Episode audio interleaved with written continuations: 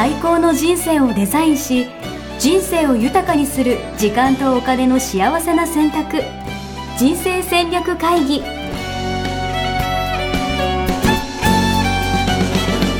の番組は将来の仕事やお金人生にもやもやと不安を抱えている皆さんに元資産運用のプロキャリアとお金の戦略を同時に考える人生デザインコンサルタントの高頃もさあやが過去5年間延べ1700人の人生を望む形で豊かにしてきたメソッドを時間とお金の選択という切り口からお伝えしてまいります。皆さんおはようございます。おはようございます。ミッションミッケ人生デザイン研究所の高頃もさやです。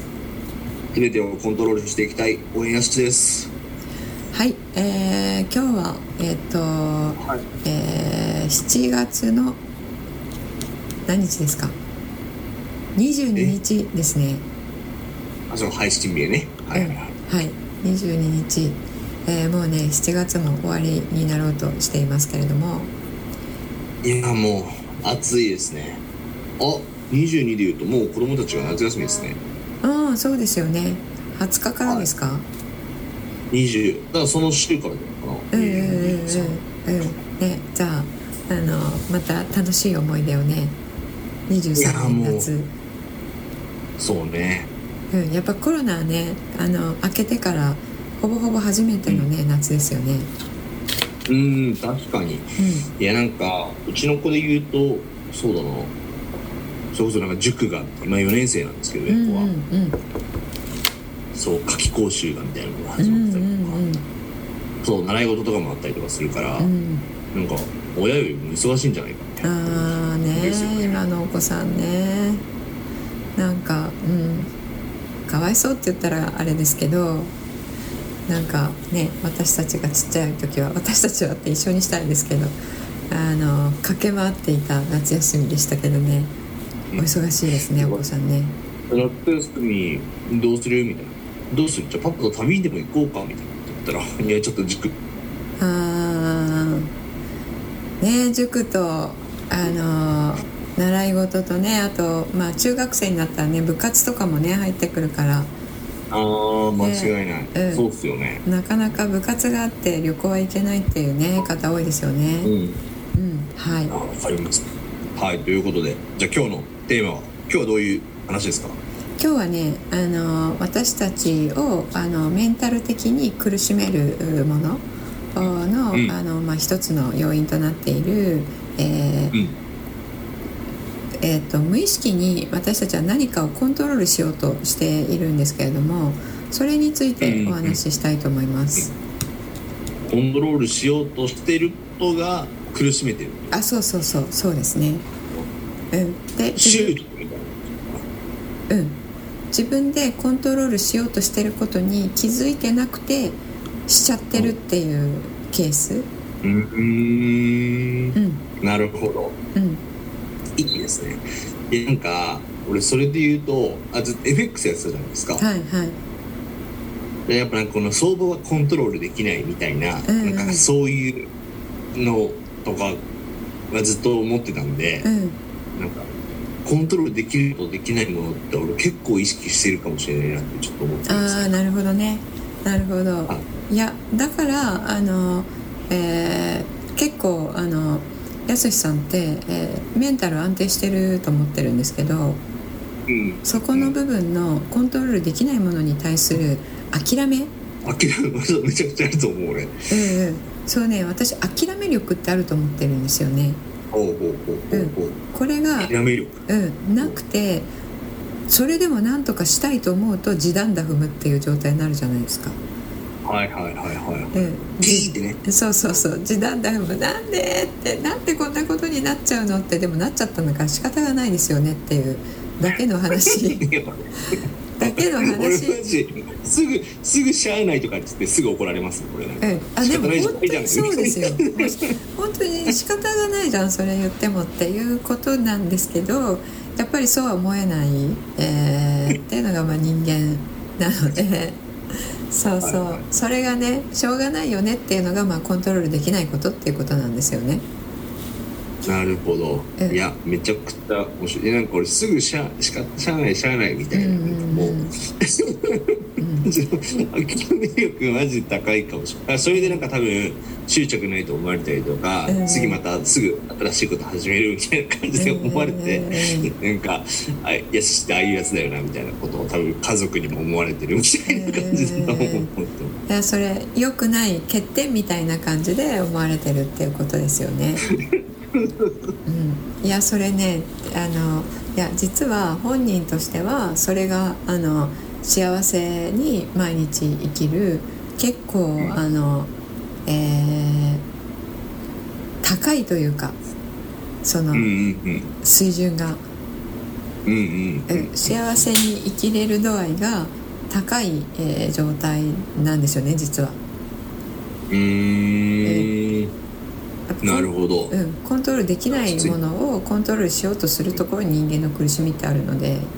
うん。うーん。でこれはよくあの名言的に言われていることなんで、えーうん。この言葉はねよく聞いたことがあると思うんですけれどもあの皆さん。複数一本に帰らずみたいなね。うんうん、そうですねですけどそのコントロールできることとできないことがどういうものができてどういうものができないんですかっていうことに関してはあの具体的にこう挙げられていることは少ないので、確かに。うん、コントロールできることに集中しようみたいなねこととかは。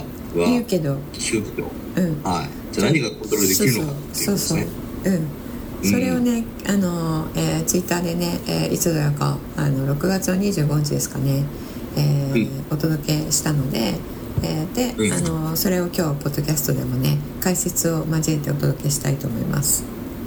いいですね。えちなみにあれですよね。さやさん最近なんか YouTube ライブも始めてるとちょっと聞いたんですけど。そうですそうです。そうですそうです。ちょっと全然あのご案内するのを失念してしまっていましたが朝7時からあの YouTube ライブを、えーやっていますインスタライブと、うん。あの2本立てでやっているんですけれども、うん。えーその日の朝にツイッターでつぶやいたことやっぱりツイッターって140文字えーなので、えーあの誤解されることが多いんですよね。書いてることに対して、そういう意味じゃないんだけどなっていうのを、えー YouTube ライブでその日の7時に1時間後に、えー解説をライブでお届けするっていうのをちょっとひらめいて、えーこの2週間ぐらいやってます。毎日やってるんですか？毎日。えー、すごい。めちゃくちゃ面白い。だから要はあれですよね。Twitter でつぶやいてるやつを YouTube で解説して、うん。その中であのいいやつをポッドキャストで配信するというそうそう。もううん。どんだけすり込むねんするねん。歌を。そうですね。どんだけ刷り込むのかっていうね。あの私のことを全部追っている追っていただいている方々はあの違う媒体では違うこと言ってくれって思わ思ってる方いらっしゃると思うんですがあのそれぞれの媒体しかあの見てない聞いてないっていう、ね、方もいらっしゃるので、うんうんはい、大事なことはねあの繰り返してお伝えしたいと思いますね。いやでも本当そうよ。繰り返し言わないとねみんな分かんなかったりとかしますから、うん届かなかったりもするしね。そうそう。そうあのやっぱり自分の経験に照らして理解をするのであの、うん。YouTube ライブでも思うんですけれどもあのやっぱり毎朝1時間ぐらいかけてお伝えしているんだけれどもあの、うん。後になってこう近くにいる方なんかはお話をするとまたそうですね、えー、とコメントとかをいただいて分かることはあのやっぱりちょっと、うん。あのお伝えしたい通りには伝わってないなっていうことを思うことが多いんですよね。あそれコントロールできないことですねじゃあ。ああそうですね。そうですね。コントロールできないことですね。確かに。私に。どうどう伝わるかはコうん。うん。ントロールできない、あそうそうそう。そうですそうです。どう伝わるかはあのコントロールできないのでそれをうんうん。時短で踏むんじゃなくてあの、うんえー受け取ってもらえないよねって言って 愚痴るのではなくてじゃあどあうするってことです。よあいつら全然伝わんねえやろうと思うんだろうとかって思うんじゃなくて。じゃなくて そうそう。うん。そう。なのでじゃあそれを踏まえてどうするっていうことですよね。うん。そしたらじゃあ各媒体であの段階を踏んでやるっていうのがいいんじゃないのっていうアイデアがひらめくっていうことなんですよね。うんいいですね、うん、いやはい。じゃあちょっとあの、えーポッドキャストの方は。えーとはい。その YouTube ライブすでに見ていただいた方もいらっしゃると思いますが、あのほとんどの方はね、見ていただいて聞いていただいてないと思うので、えーこちらでねお届けしたいと思います、すいません。ちょっとさっきから、あの受信のピコンっていう音が入っちゃってるかもしれないんですけどあの聞こえてないよ。聞こえてないですか、えーもし聞こえていたらごめんなさい。ちょっと今すぐに設定を変えられなくて申し訳ないです。サイさん人気者人気者なんで、はい、皆さんそこは。はい。皆さんにとってコントロールできできないことなんで、はい。そうですね。そうですね。はい。じゃあちょっといきますね。あの、はい。コントロールできることとして、えーはい。今今いやいいですね。深いですね。早速深いですね、今ね。今はコントロールできると。うんそう。今どう行動するかどう考えるかそれこそどう反応するかはうんうんコントロールできるじゃないですか。自分のことね。うん。そうね。うん、だけど過去にこうしちゃったとかああしちゃったってことはもうコントロールできないですよね、うん。間違いないね。うんそして未来もそうそう。未来もどうなっちゃうとかこうなっちゃうとか今この時点で特定か確定していないのでうんうんうん。コントロールできないですよね。うんうんうん。そうね。だから過去に後悔したりとか、うん。未来にこう不安に思ったりとかするけど、うん。それってコントロールできないからこと。そうそうそう、うん。できないから思ってもうん。しゃあないじゃんっていう話なんですよね。うんうんうん。うん、で「しゃあないじゃん」って言って「あそうだよね」って言ってじゃあ考えるのやめようってできる人とやっぱりできない人がいる。うん。でそういう人に向けて、えーじゃあ過去の後悔をなくすワークとか罪悪感なくすワーク、不安恐れをなくすワークっていうのがあるわけですよね。なるほど。なんかよくその今を生きろとかってなんか言葉としてはあるじゃないですか、うんうんあれっていうのは、うん。なんなんどうやったらできるんですか？そのそれワークとかっていう話なのか？め瞑想とかも多分そうなんですよねきっと。マインドフルネス的なうん、やつとか、そう。マインドフルネスはあのま瞑想もその状態を作るためのものなんだけれどもそれこそ瞑想ってあのその境地に行くのは難しくてうーんなるほどね、やっぱちょっとやっただけだとあの余計黙って座ってるから 過去のこと余計思い出したりとか。えでもめちゃくちゃわかる。瞑想しようと思ってね俺こんなことしてていいのだろうかみたいな感じになっちゃうパターン。そうそう。ありそう。そうそうそう。なので瞑想ってあの、えー私いつもお伝えしてるんですけどあの本とか読んで自己流でやっちゃいけないものなんですよね。ちゃんとプロそうなんプロの人の誘導薄めでぼーっとしてればいいだと思ってました。えーあのまあ、黙って座ってればいいだけでしょっていう、えー行動で言うとあの何もそんな教わることないんじゃないのって思うと思うんですけど瞑想はですね、本当にプロの方に教わらないとあのちょっと危険なんですよね。へえそうなんだ、うん、そういう意味でも危険だしあの自分の精神性のレベルによってあの、うん。えーちょっと言い方あれですけど霊界とかそういうところとあのつながっちゃったりするので、うーん。うん、変に瞑想して変に見えるようになっちゃったりとか、うん。うん、でそれにもうあの振り回されちゃったりとかそういうこともあの起こってくるので、えー瞑想はねすごく慎重にあのちゃんと習習ってからやるうのがおすすめなんですが、まあ、それちょっとさておいて、えー瞑想も、あの今に生きるっていうことをあの、えー目指しているものなんですけどもだからそれちゃんと習いに行って、えー今に生きるって、えーことを、えーやるために毎晩瞑想を習慣にするっていうのもありですよね。うん。うん、でさっきみたいにあの能動的にしゃあないじゃんって思えないなって思ったら、えーワークがあるので、えーデマティーニが作ったワークがあるので、うん。それをするとああの恐れる必要ないんじゃんって本当に思える。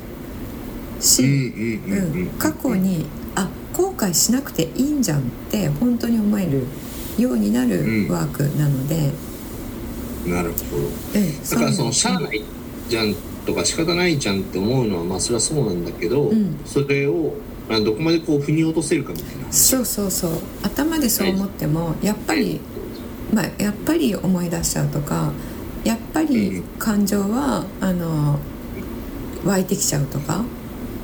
うん。やっぱなんか潜在的に残ってるものみたいな。あそうそうそうそう。そう。もうおっしゃある通りね。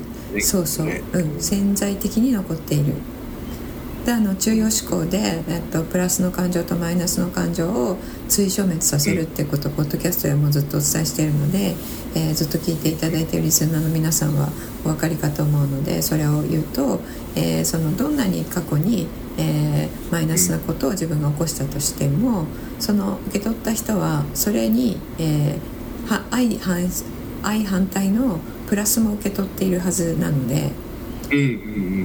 でそのプラスがその人の人生にとってあの非常に益のあるプラスになってるってこれもあのなんでかわかんないですけどそういうことになってるんですよ。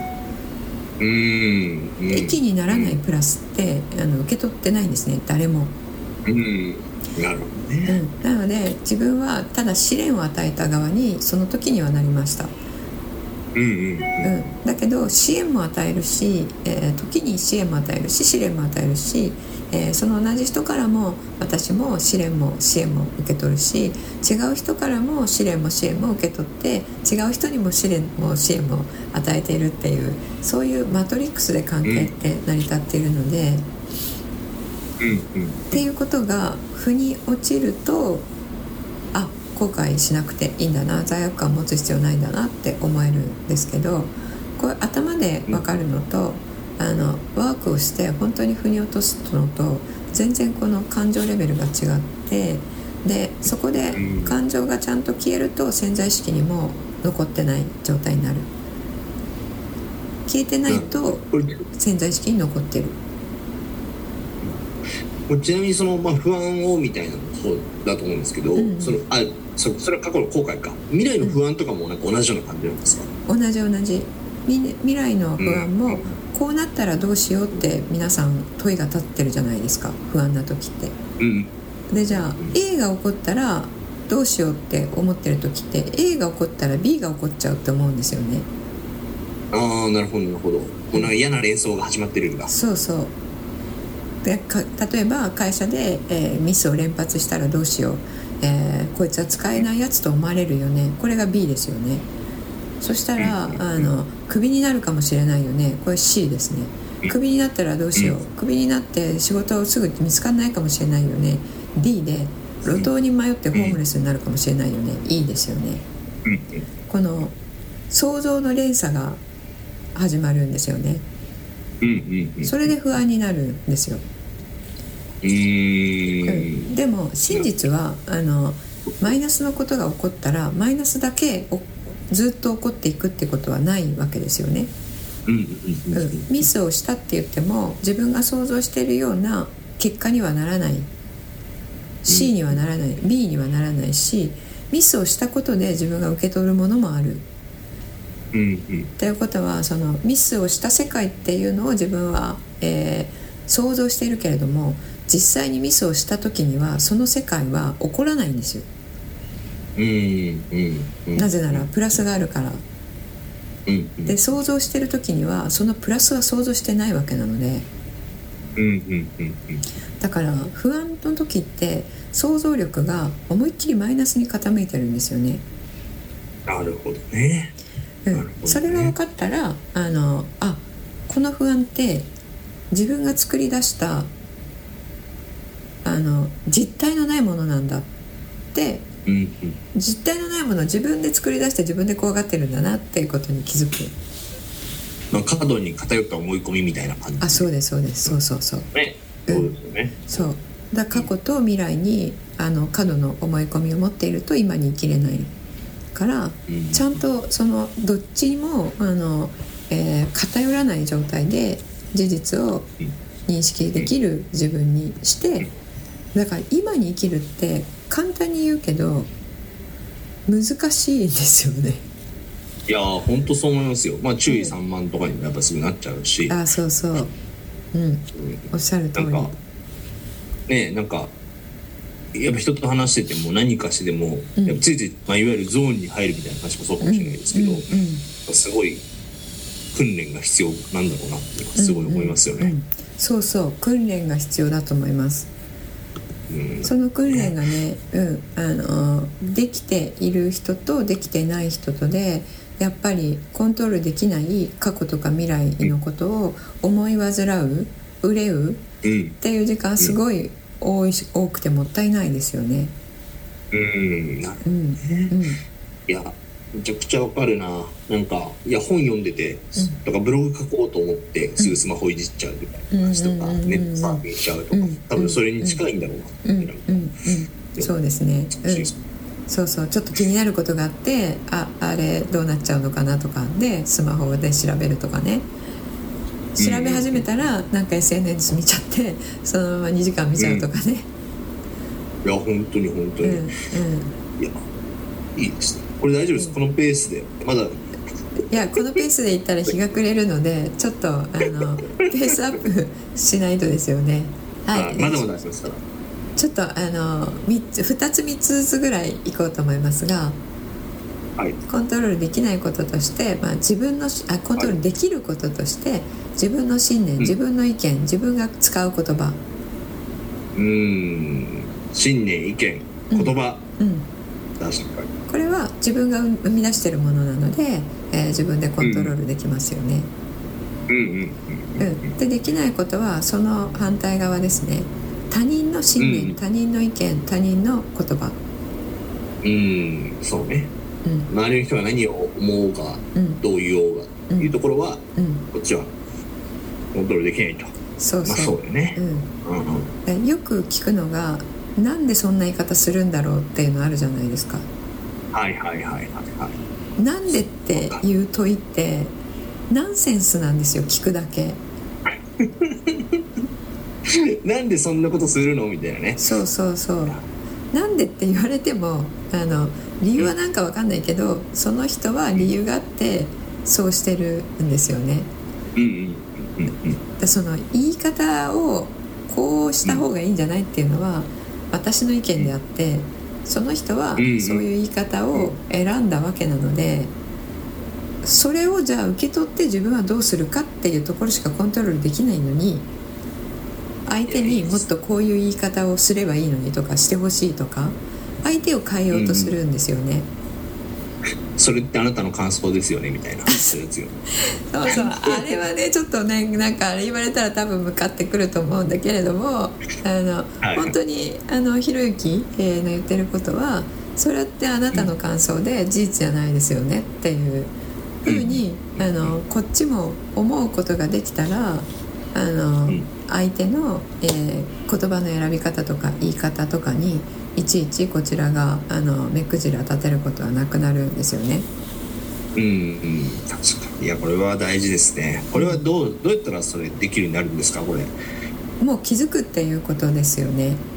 これ聞いていただいた人のので、こそうそう、とうん。うん。で言い方とかも言われてることはわかる。正論だけど、そんな言い方しなくてもいいじゃんっていう時って、例えばあの何か忘れ物をした時に、まあ、なんでいつもお前忘れるんだよって言われたとするじゃないですか。でそれは私が悪いのは分かってるけど、そんな言い方しなくたってってなるパターン。うん。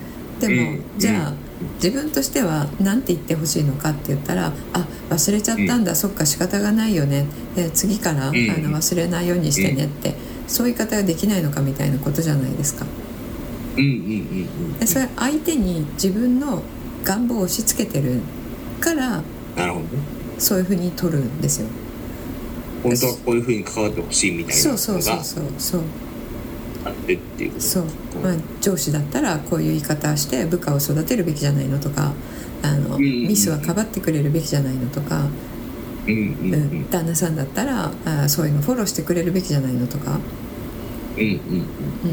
うん、それは自分がそのそういうのその立場の人はそうするべきって自分が思ってるだけで相手が、うん。その自分が期待してるように動くか動かないかは自分はコントロールできないしうん。うん相手のチョイスなんですよね。うん。そうね。うん。でそれを相手に愛があるんだったらその相手のチョイスをそのまま受け入れられるはず。うーん。なるほど。なるほど。そう。そのまま受け入れるのが愛なのであの、うんうんいちいち自分がしてほしいようにしてもらえなかったことに目くじらを立てるということは愛してないっていうことですよ。なるほどなんかいやこれ深いいやもうこれそれぞれだけでもう一回ずつやりたい感じですね本当ですね。そう、本当にそうなんですよ。はい。そう、だからこれだけでもね、そのなんでそんな言い方するのっていう、えーところだけでも、その、えー自分をコントロールできないことで、えー一旦それはあそういうそういう言い方になるんですねと、えーいうことで受け入れて、えーそのあの言葉が持つ威力をそのままかぶんないってことですよね。対応としては。確かにで一方でさうん。その自分がどういう言葉を逆に相手にまた伝えるかによってまた相手の反応変わってきたりそうそうそうそうそうそうもうまさにそこでだからそういうふうに言われた時に自分の言葉は自分でコントロールできるわけじゃないですか。うんうんうんうん、だ相手としたらせっかくここでこうこうしようとしたのに「え何鍵忘れたの?」ってじゃあじゃあできないじゃんっていうのがあの残念な気持ちが「なんで忘れるんだよ」になってるのでそこを汲み取れたら、あのそういう言い方になるのも分かるねっていう理解が示せる。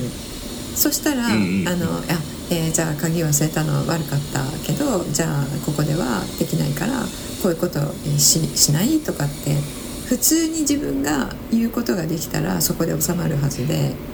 でもそのうんうん言い方に引っかかってそんなこと言ったって私だって忙しかったんだからってそれこそさっき、うん。そうそれでふてふてくされるみたいなことももちろんできるだろうし、みたいな。そうそう。そう反応して自分も怒っちゃうとかふてくされるとか、ね、その後、うんあの話もしなくなるとかね。うんうんうんうんうん。それ挙句の果てが「大体あなたっていつもそうなのよね」って言ってあのか 過去のこととか、ね。そういつも私のことを責めるのよねみたいな。そうそう。逆ギレしちゃうとかね。その自分の反応はあの自分の意見言葉、えーはうん。自分が選べるので、そこで、えー自分が誇れる自分になればいいんですね。うーん本当に、いやいいですね。訓練が必要なシリーズですねこれ、うん、そう。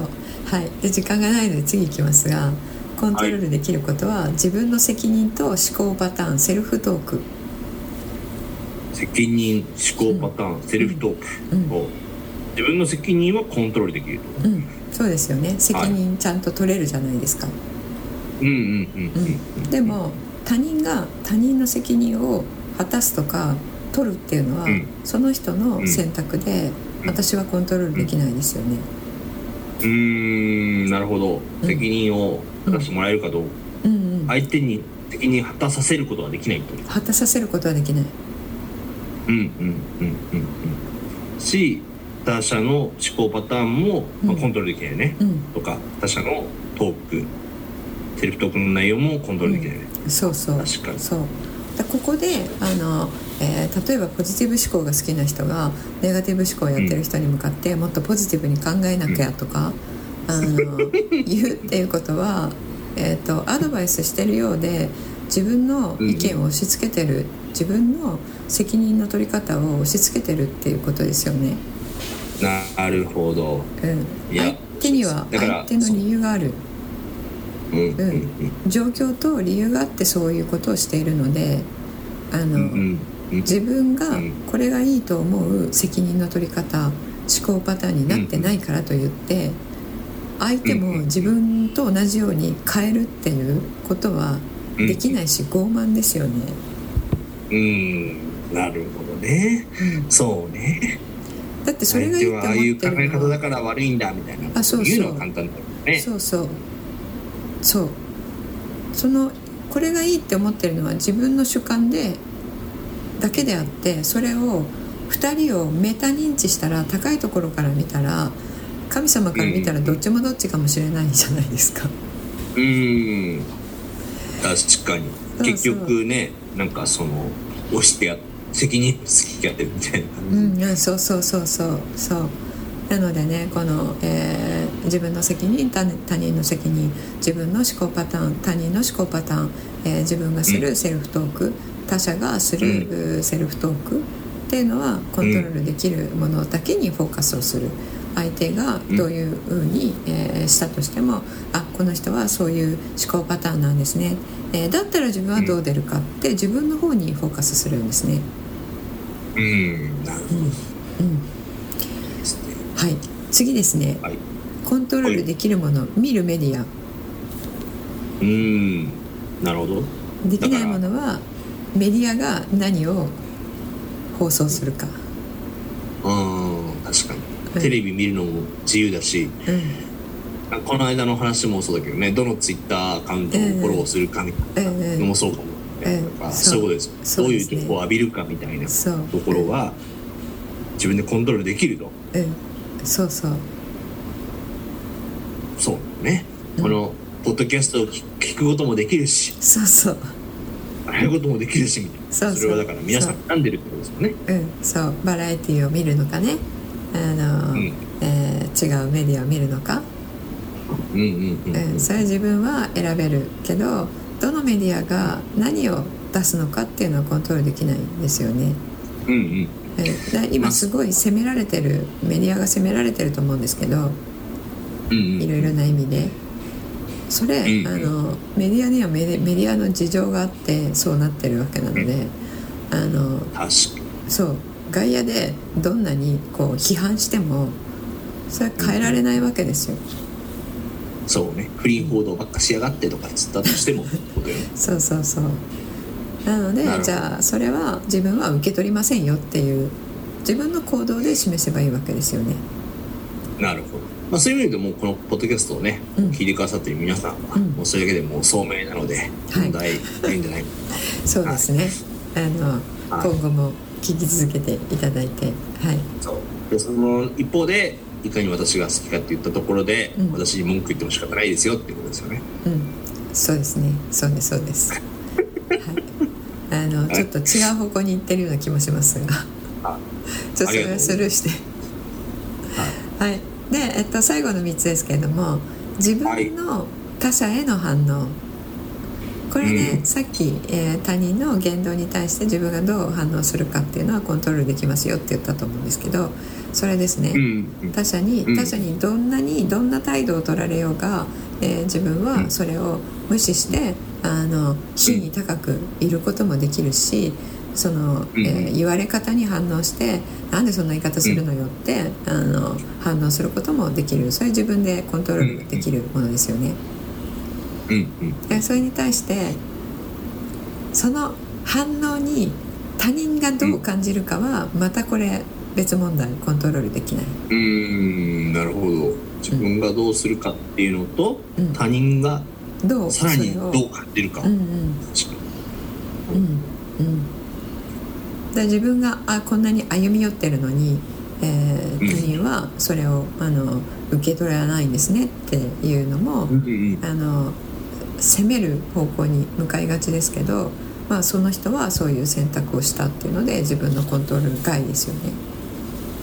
確かに。だこんだけ言ってんのにわかんなんか伝わんないみたいな。うん。うんのもすごい近いかもしれないですね、うん、そうですそうです。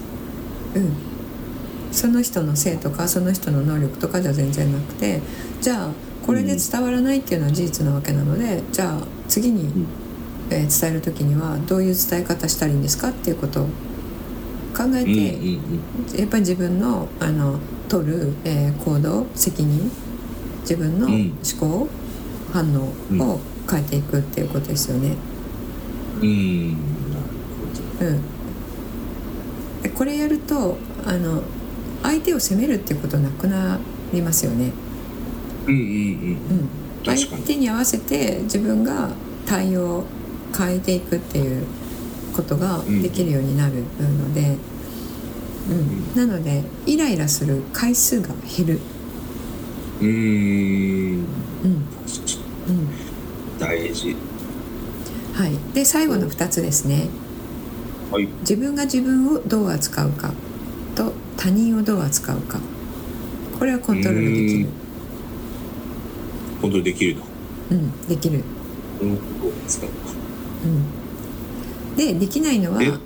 他人はい。に自分がどう扱われるか、うーん。他人に自分がどう思われるか、思われるかとどう扱われるか。うん。いや深いですね、うん。そうね。うん。自分をどれだけ大切にするかみたいなことは自分でできるけど。っていうことだね、うん。うん。目の前の人をどう大切にするかは自分でできるけど、うん。私のことを大切にしてよっていうのはうん。コントロールできないと。うん。そうですそうです、いや。うん、あと、ね。あの、えーないがしろにされたとかそういうのも、うん。あのうん。えー人間として扱ってほしいんだけどって思うかもしれないけれどもないがしろに、うん。えーされるっていうその相手が自分を扱っていることに関してはコントロールできないので、あじゃあそうなんですね。ってじゃあそれは自分がやっぱり受け取るか受け取れない受け取らないかも決められるわけですよね。うんうんうんうん。で受け取らなければいいわけですよそれを。うーん。だひろゆきのあれが出てきますよね。それはあなたの意見ですよね、えー私が そうそう。私がないがしろされるに値する人間かどうかっていうのは別問題ですよねってことですよ、うんうん。うん、で誰がそう。10人中9人が自分のことをないがしろにしたとしても、えー自分はそれに値する人間ではないって自分が思っていればそのうん。えー、と悪気とかがもしあったとしたらその言葉とか思いとかは私に届かないんですよね。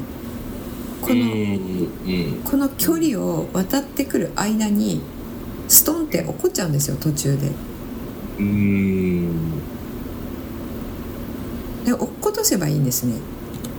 うん。そういうふうに扱われたら。はいはいはいはい。で受け取らずに、えー私はこのように、えーこういう信念に基づいてこういうふうに生きているし、うん。えーこういうことをやっていて、えーこういう価値がある人間ですっていうのがあればあの、うん。その相手がどう扱おうとそれと私の価値はリンクしていないっていうことが入っていれば、じゃあ受け取らなくてスルーできるわけですね。うん。なるほどね。いやちょっとじゃあわかるな。それを受け取るどうそこに反応するのまではこっちがコントロールするできることだね。うんうん。そう。なのでねこれえっ、とポッドキャストの方はあのえっ、とテキストでは見れないんですけれどもえっ、と、もう全部公開しているのでツイッターのうん6月25日のところを見たら、もうテキストでねそこに入っているので、うん。えーそれを、ん。えー見ていただいてスクショ撮るなりあの、はい。ね、印刷するなりして、えーあの手元に残してね何かあのうんムカついたこととかあったらコントロールできることできないことってこれ見ていただいてあできないことに、あのえー目くじら立ててますねっていうことを考えてみていただいたら、あのえーこう怒りが収まるとかあるはずなので、うん、ぜひねそういう使い方をしていただければと思います。はいはい。ありがとうございます。いやーなんかすごい深い回でしたねこれ。うんうん、あのなんでね私こういうことを言ってるかというとこれ全部自分の才能を発揮するためのことなんですよね。うーんなるほど。うん、こういうことにかかずらわってる間は才能を発揮できないので自分自身を生きられないんですよ。うんうんうん。もったいないんですよこういうことにかかずらわってる時間。も。うん価値観に生きるためにもってことですよね。そうそうそう。価値観に生きるためにも本当にコントロールできることとできないことはしっかり分けてできないことうにん。コントロールしようとする時間とエネルギー使わないっていうことですね。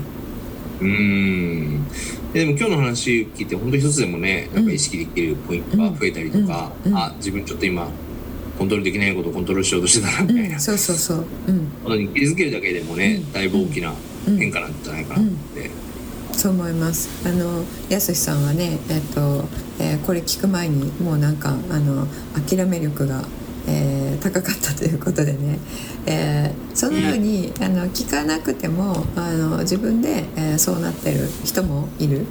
できないよね、うん無駄だよねこれって悩んでも時短ダウンでも無駄だよねってしゃあないじゃんって思える人も中にはあいるんですよね。まあそう思えない人に向けて。それはでも、うん。俺の場合だからやっぱこのそう FX やってる時とかに、うんうそれだけ悶々としたことがやっぱあったからこそと思うんですよね、うん。うん。だからみんなやっぱ結局最初からコントロールできてできてるわけじゃなくて、うん。きっと、うん。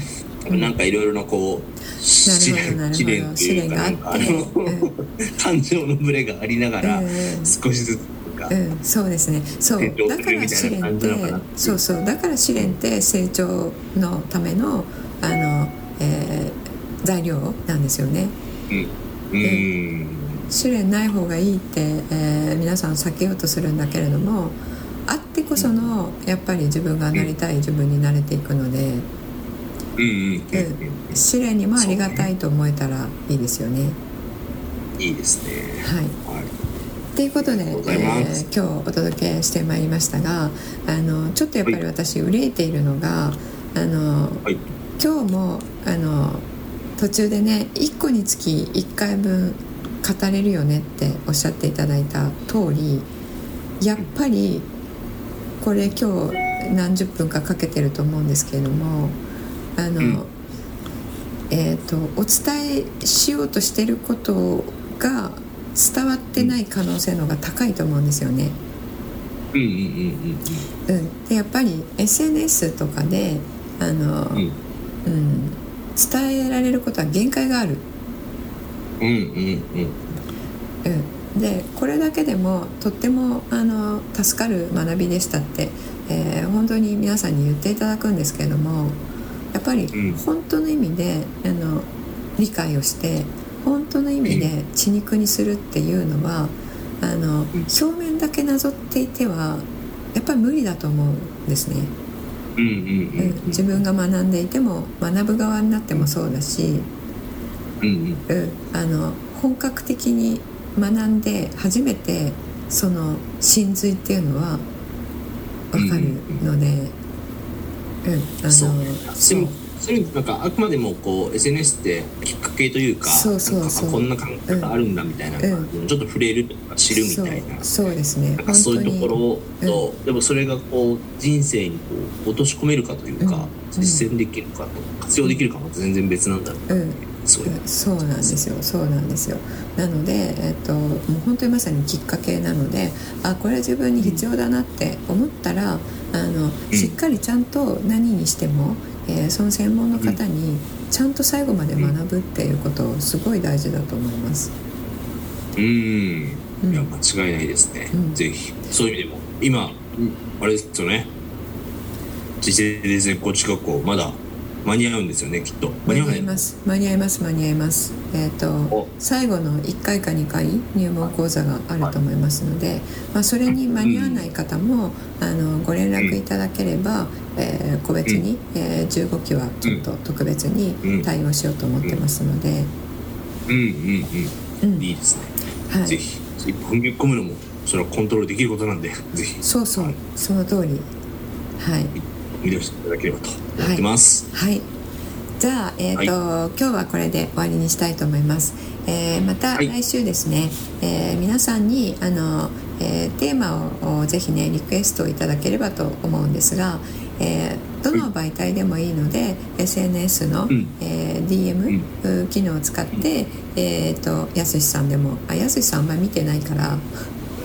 私の方にねあのこういうテーマで送ってやってくださいっていうのを送っていただいたら、えー、とやることを検討したいと思いますので、えーぜひね、はい。お気軽に DM いただければと思います。ありがとうございます、はい。じゃあ今日はこれで終わりにしたいと思います、えー長いことありがとうございました。ありがとうございました。はいお疲れ様です。